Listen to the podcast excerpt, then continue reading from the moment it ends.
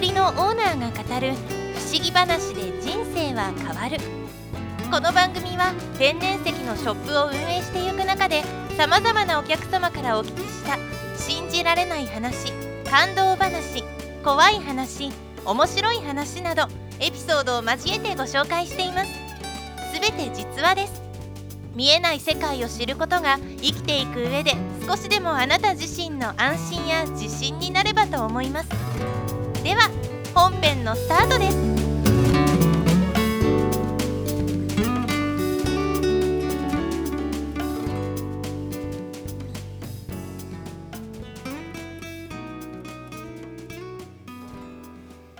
こんにちは。天然石祈りの店長河野です。今日は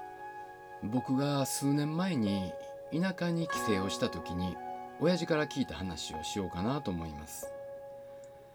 この話の前にまずうちの親父についてちょっと説明をしておきたいんですね。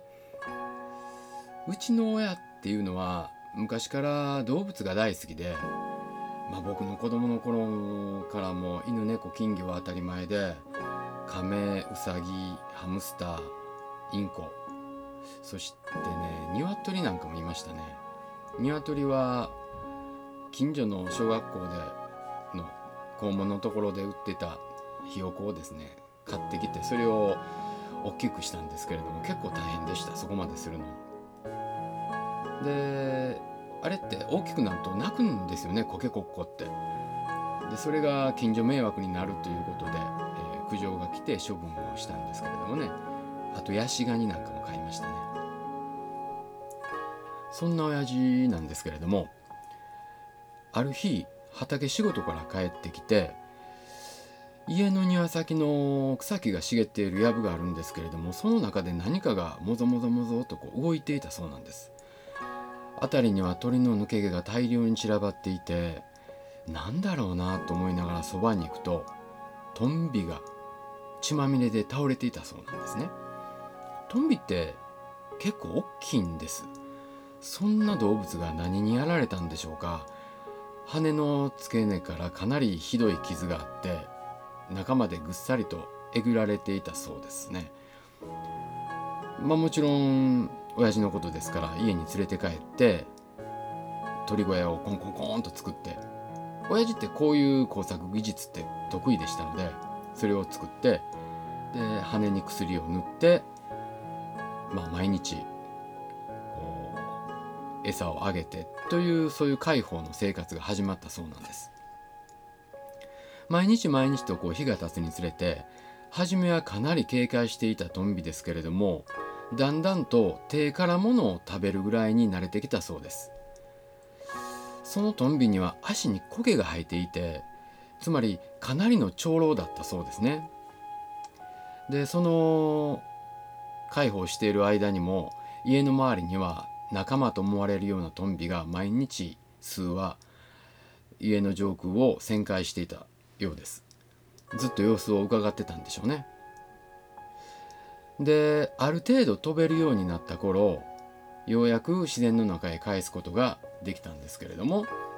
さてそれから数日後のことです。玄関先で母が近所の人と話をしていると突然空から魚が落ちてきたんです。いきなりドサッという音でびっくりしてそっちの方を見ると40センチぐらいはある大きなボラが庭に落ちてるんですね。これは近所の方も一緒に目撃しているので間違いないんです。でまあ最初は、まあ、たまたま何かの偶然かなって思ってたそうなんですけれどもその日から毎日毎日魚が玄関先に落ちてるんです。毎日？っていうことはこの状況って普通に考えてトンビがお礼をしてくれているって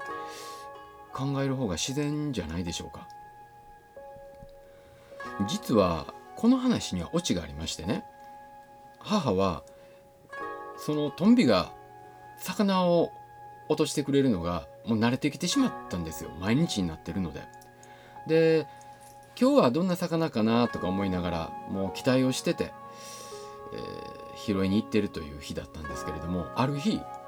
ペチャッという音がしたので行ってみるとなんかあのちっちゃなヒラメだったそうなんですね。そうすると母が「なんじゃヒラメか」と言ってしばらく放っておいたそうなんですね。するとそれを見たトンビは、まあ、二度と魚を落とさなかったというそんな状況がありました。まあ家族の中ではちょっとしたネタなんですけれどもこの話を聞いて思ったんですけれども何々の恩返しって結構日本昔話であるじゃないですか。あれはまあ本当に作り話みたいなものって思ってたんですけれども現実にこういうふうな話を目の当たりにすると動物もやはりそういう人と人とのこのつながりというかその心で返すそういう行為っていうのが本当にあるんだなというようなちょっと心温まるようなねお話を聞きました。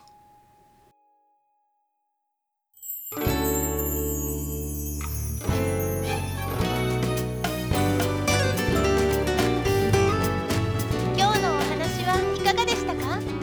ポッドキャストではいつものブログの中から内容を選んで話してエピソード一覧の中にブログの URL も紹介していますのでぜひ覗いてみてください。また番組の感想やご質問はコメント欄からお願いします。それでは次回またお会いしましょう。